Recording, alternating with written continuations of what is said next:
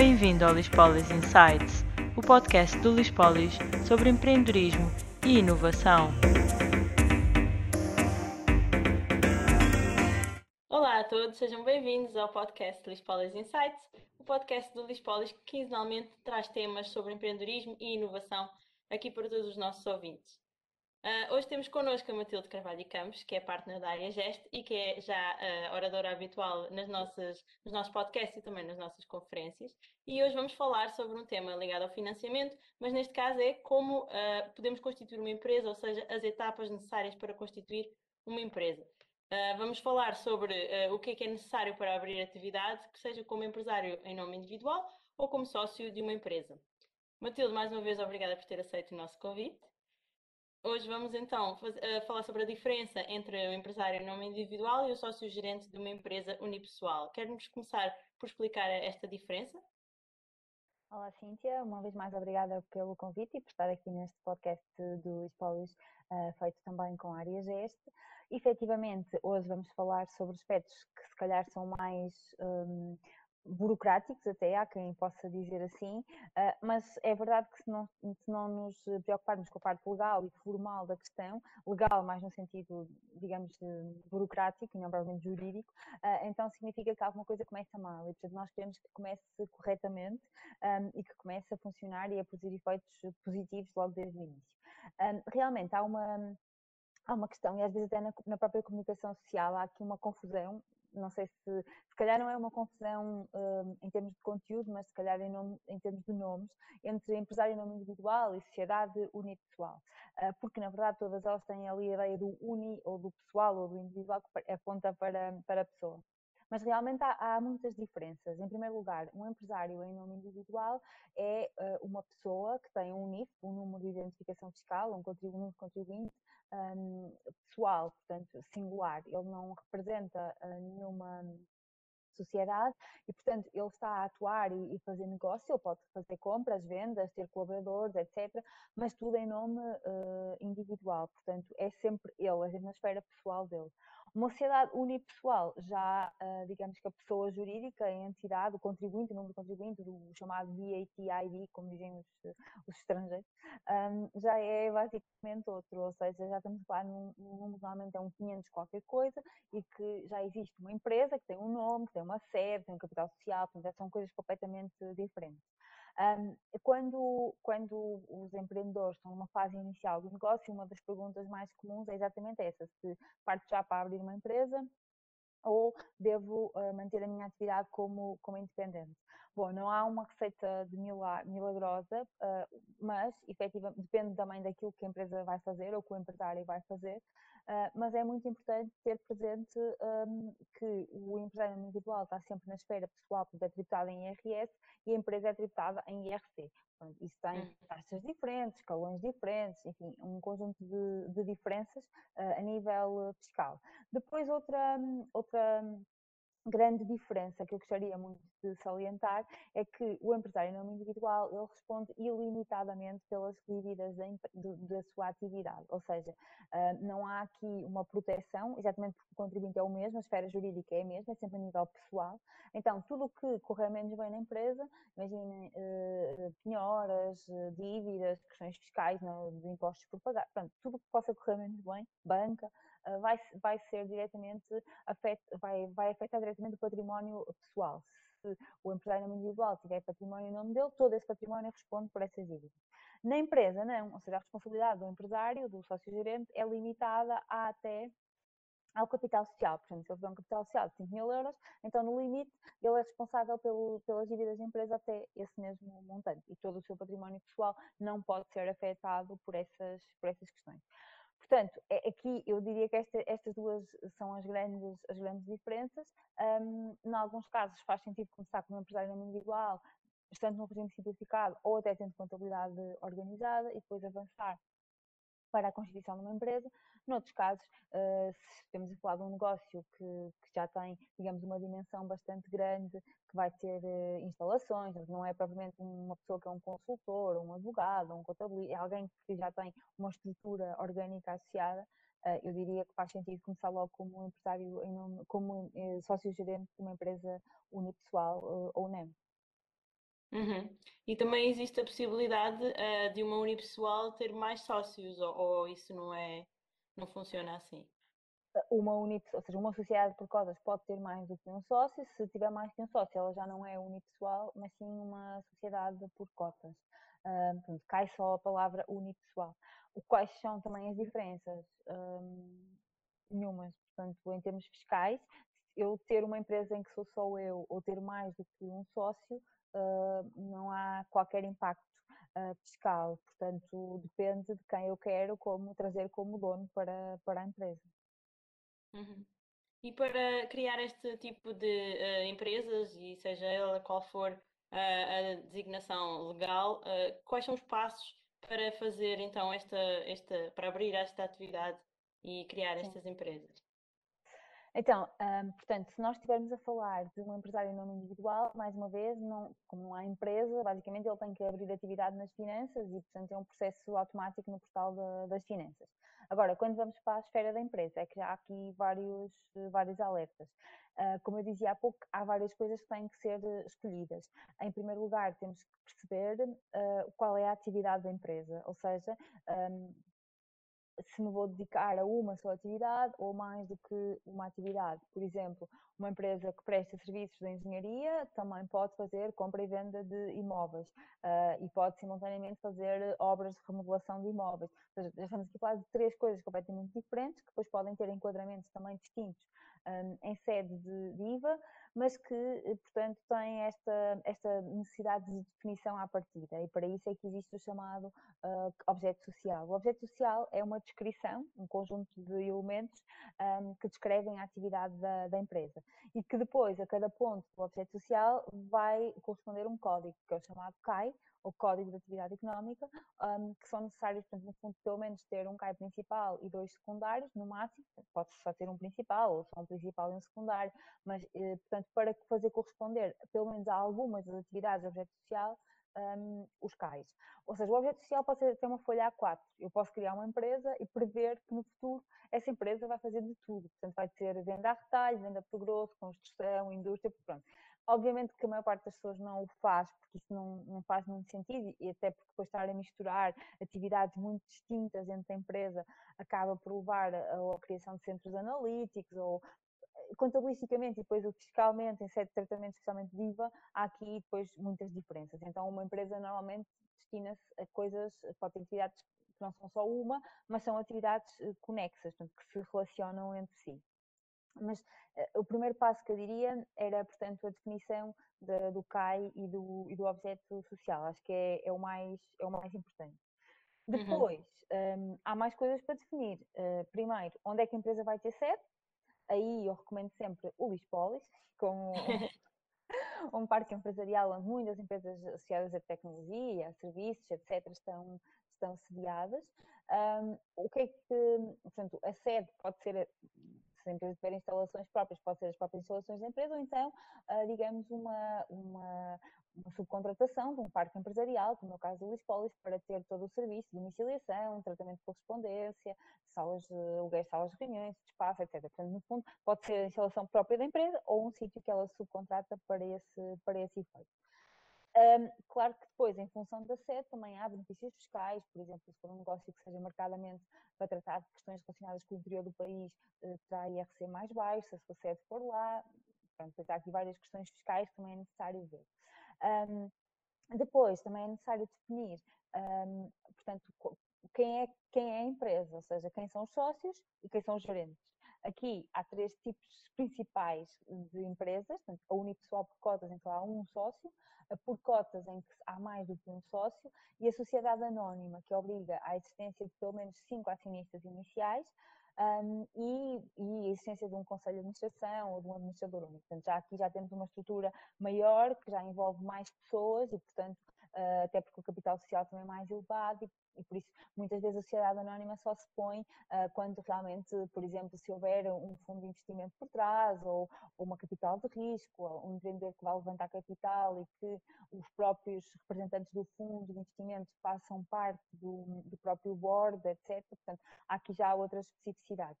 Um, mas seja qual for a, a, tipologia jurídica, é preciso perceber quem faz parte da, da empresa. Estamos a falar de, uhum. de, dos sócios, dos acionistas e dos gerentes.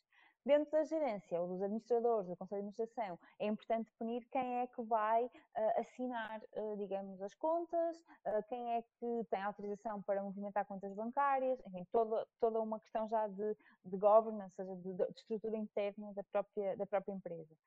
Um, e depois também é muito importante definir o capital social, ou seja, o capital de arranque da empresa, isto é, se efetivamente uh, ela vai um, ter, uh, portanto, um capital social mínimo, só para pagar as despesas iniciais de 500 euros, 1000 euros, ou se a empresa já vem com mais capital, porque vai ter investimentos fortes a fazer logo nos primeiros tempos, e portanto, se eu já sei que vou investir 100 mil euros e que esse é o valor que os sócios trouxeram para a sociedade para para colocar o investimento inicial, então não faz sentido eu ter um capital de 100 euros quando já sei que vou precisar de gastar 100 mil, porque depois o dinheiro não está dentro da empresa e vou ter que fazer entrar de qualquer maneira, de, de uma determinada forma. Uh, e portanto são estas as principais um, necessidades, digamos, de uma empresa uh, para que ela possa ser constituída. Ela é constituída um, online ou presencialmente no registro, numa conservatória de registro comercial ou no Registro Nacional de Pessoas Coletivas, uh, e onde também se escolhe o nome,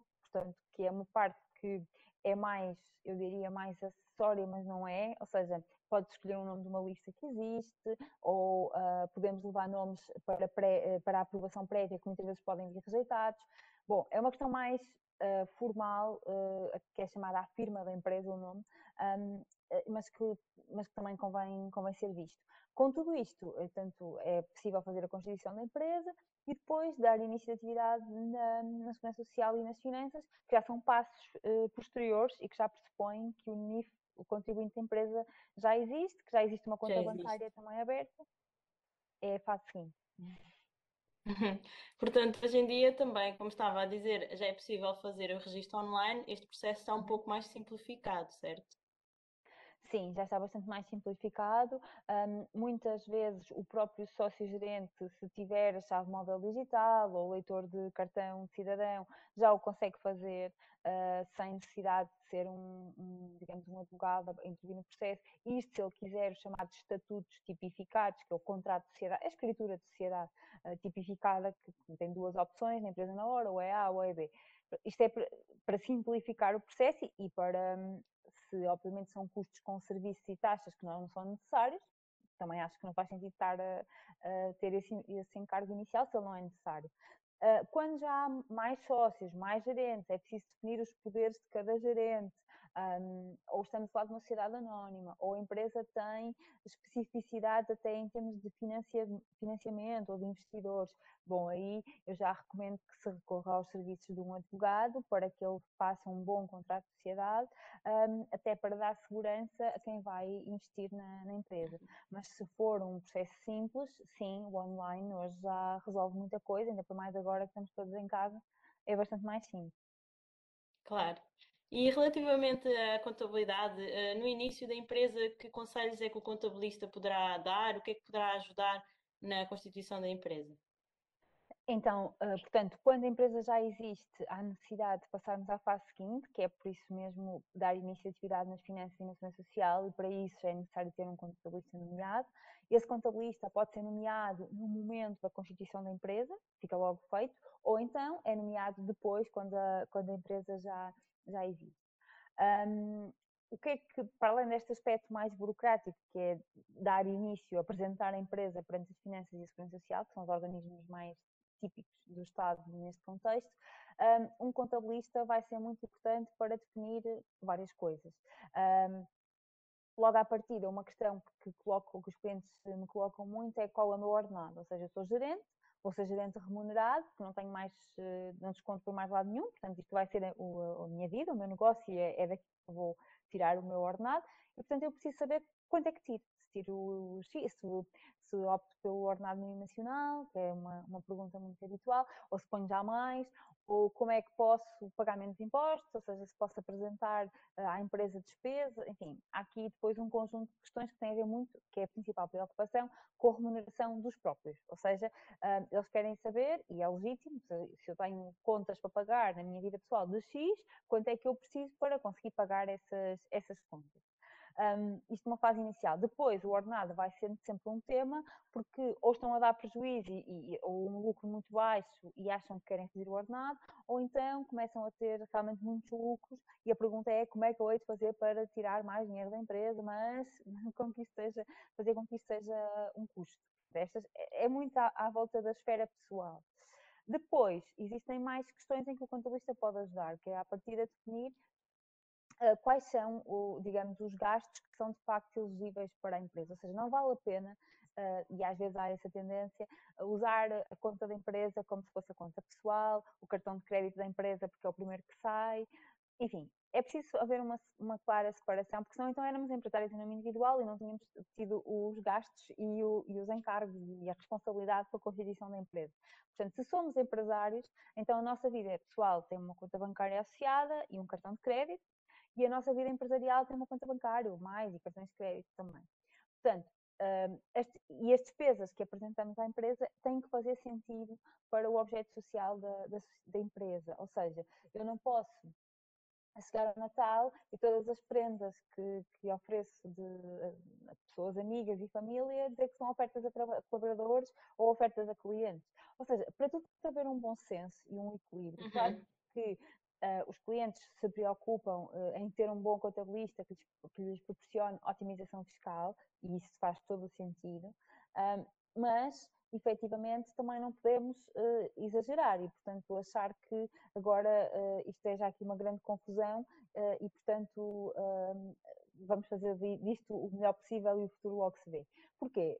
Não só porque está, é errado, não é legal, acima de tudo por isso, mas depois também porque nós devemos ir preparando o futuro, ou seja, nós hoje até podemos ser sócios gerentes únicos, temos uma ideia tecnológica fantástica e amanhã há um fundo de investimento ou, uma, ou entramos numa call de investimento que até quer realmente aportar milhões na nossa empresa e nós estamos super contentes. E depois vão ver as contas, vão fazer a chamada due diligence e dizem assim, ah não, desculpe, mas com essas contas tem que constituir uma empresa nova e não entra aí, ou se calhar já nem quer investir.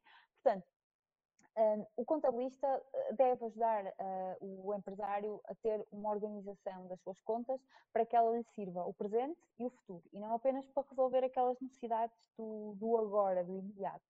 Um, e depois uhum. também se deve preocupar com a outra parte, que é, claro que se a empresa está estruturada, está organizada e está a dar lucro, porque é uma boa empresa, uma, tem uma boa ideia de negócio, um bom modelo de negócio subjacente, então que tipo de incentivos fiscais é que existem? Porque, já, aliás, nós já falámos disso num podcast anterior, se eu estou a fazer investimento, tenho o direito de ser, digamos, ajudado a nível de IRC para pagar menos, porque estou a fazer investimentos, estou a fazer crescer, digamos, a, a, o PIB e estou a fazer gerar valor acrescentado na economia. Portanto, o contabilista deve estar então a montante e ajudante. A montante eh, preocupado em estruturar e organizar e depois, na fase posterior, eh, preocupado também em garantir que o empresário está a pagar os impostos devidos e não a mais do que aquilo que poderia legalmente eh, fazer. Uhum. E a nível de gestão, o contabilista também pode ajudar nesse aspecto, nas empresas, nas novas empresas?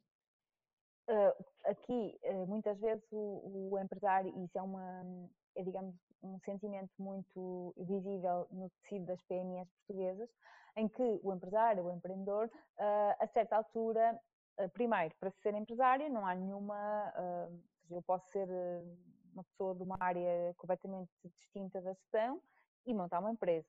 E, portanto, a minha formação, eu sou muito bom, sou técnico da área, sou de física, sou de design, sou, mas eu de gestão, de finanças, eu não tenho uh, formação. E não tenho que ter, porque não há nenhuma carteira profissional para ser empresário, não é? Portanto, uhum. um, e aí é que é importante, por vezes, haver dois sócios. O sócio que é técnico da área e o sócio que é o administrativo, o financeiro, o gestor, que vai mantendo ali o foco. Porque senão eh, muitas vezes acontece as startups eh, não terem contas, eh, digamos, sólidas, exatamente porque o técnico, o inventor, o criador, está, está focado no negócio e não está focado na gestão. Sim, na ideia, não é?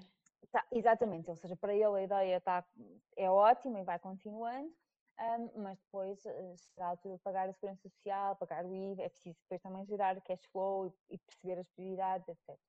Um, como é que o contabilista pode ajudar aqui? Ou seja, o serviço de contabilidade uh, é um serviço muito a posteriori, ou seja, quando as contas nos chegam, elas vêm para efeitos de apresentação de IVA e já vêm com cerca de um mês, dois meses de, de atraso face ao calendário. O calendário fiscal tem até 90 dias face ao calendário civil um, e isso gera dificuldades, porque nós estamos sempre a reagir a coisas que aconteceram há dois meses.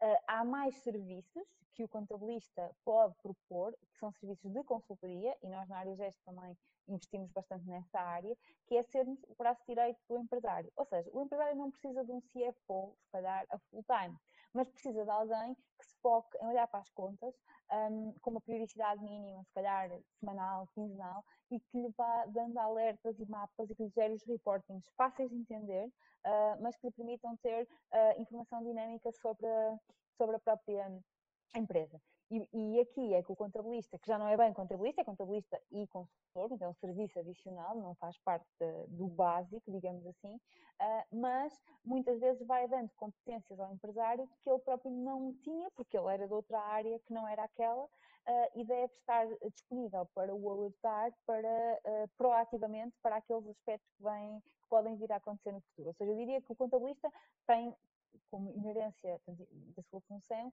uh, ver a informação que lhe chega, muitas vezes já com atraso, face ao calendário civil e pronunciar-se sobre ela. É essencial enviar a informação de gestão e reunir com os clientes para analisar a informação de gestão sempre que necessário.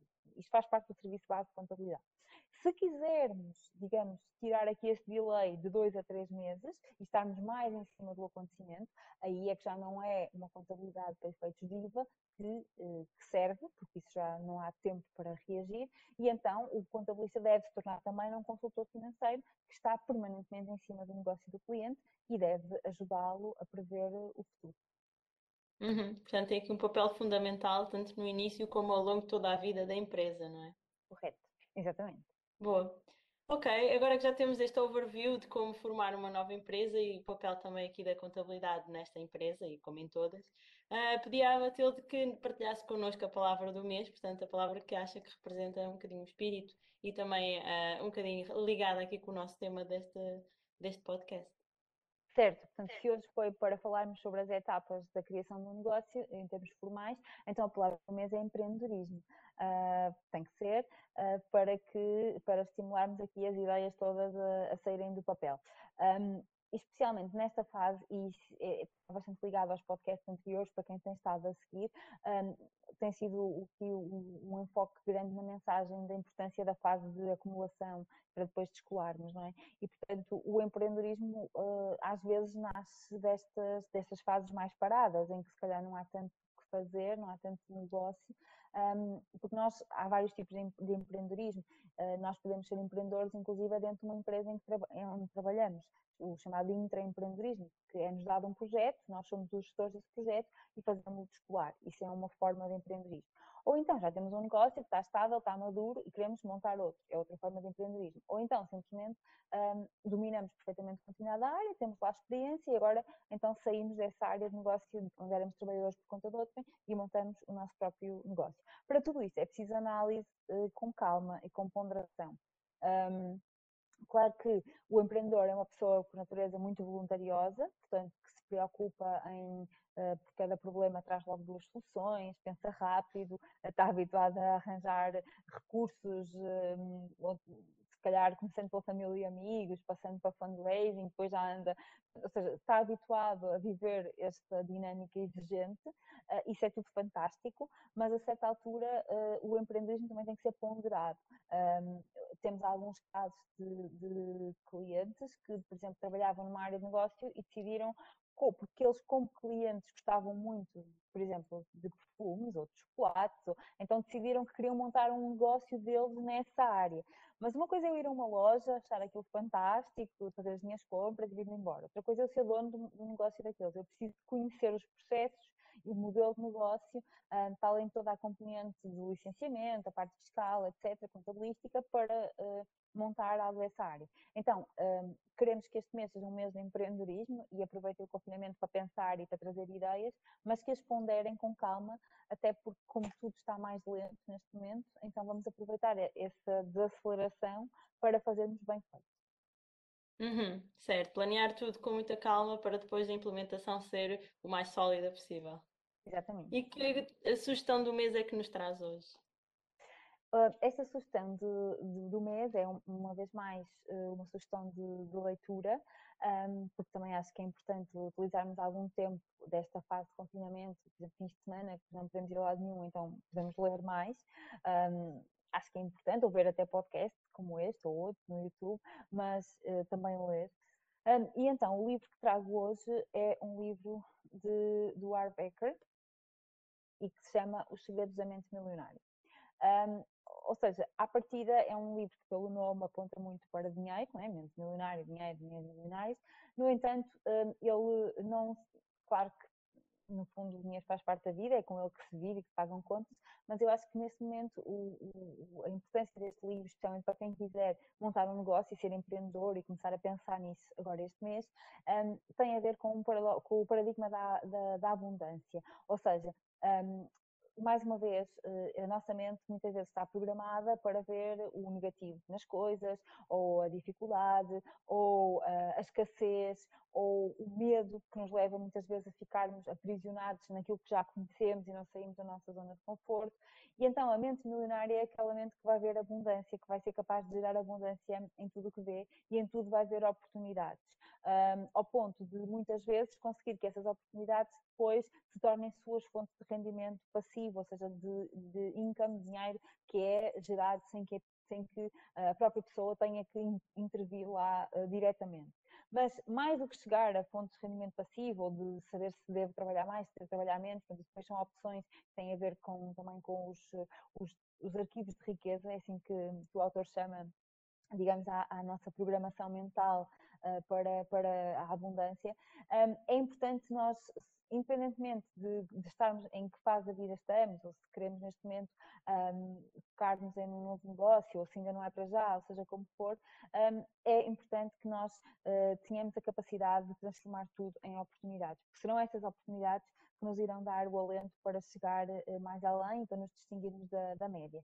Portanto, é, é, uma, é um livro de criatividade uh, sobre como olhar para a realidade uh, de outra maneira um, e é novamente o copo meio cheio, como temos vindo a apresentar nos Sim. últimos episódios. É, no fundo, uma mudança de mindset, não é? Portanto, no fundo, está tudo na cabeça das, das pessoas. Certo, certo. ok. Algum conselho final aqui para os nossos empreendedores que nos ouvem ou veem no, no YouTube? Já que sugeri aqui uma palavra de, do mês como empreendedorismo, então também convém que dar uma pequena ferramenta que também uh, que é a utilização do Business Model Canvas, que é atualmente a principal na área do, do, empreendedorismo, que é muito simples, é uma folha A4, e nessa folha A4 nós conseguimos logo ver quais são os recursos, quais são as, as receitas, qual, qual é, quais são, digamos, os pressupostos, tudo aquilo que nós precisamos para saber se o negócio, se o negócio tem um, pernas para andar. Ou seja, se nós formos. Uh, uh, isto é, é, especialmente importante porquê? Porque, obviamente, depois é preciso ficar nas, nas folhas Excel e fazer aquelas contas, tudo, tudo bem. Mas antes de mais, se nós não conseguirmos ter a simplificação mental de escrever o nosso futuro negócio numa folha A4 e perceber claramente o que é que corresponde a cada um destes items desta ferramenta, então significa que a nossa mente ainda não está devidamente uh, trabalhada, não está simplificada, organizada. organizada. Ou seja, quando está tudo muito complexo e temos que escrever, como se fazia antigamente, aqueles business plans que eram 100 páginas ali, com uma análise detalhada da concorrência, e quase já sabíamos mais da concorrência do que daquilo que queríamos fazer. Uh, das análises SWOT. Tudo isso é muito importante e dá corpo, digamos, depois ao desenvolvimento da ideia.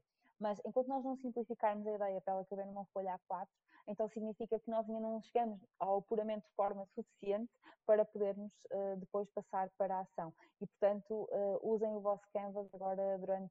Até podem fazer em família, porque até é engraçado.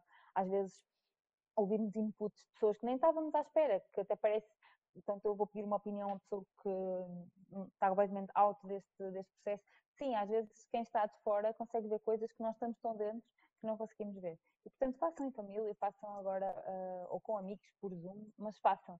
E é importante que, que vão descascando as diferentes camadas até chegar ao, ao cerne do vosso negócio. Exato, muito obrigada, Matilde, por mais uma partilha de conhecimento uh, super focada e muito clara naquilo que, é, que são os passos para criar uma nova empresa. E agradecendo mais uma vez a participação por todo o apoio que tem dado nestes últimos episódios dos podcasts dos Polis. E agradeço a todos que tiveram a ouvir ou a ver, deixando também os contactos habituais para, caso terem alguma dúvida, o do Lispolis é geral.lispolis.pt e da Área Gesta é areagesta.areagesta.com. Agradeço a todos e até uma próxima.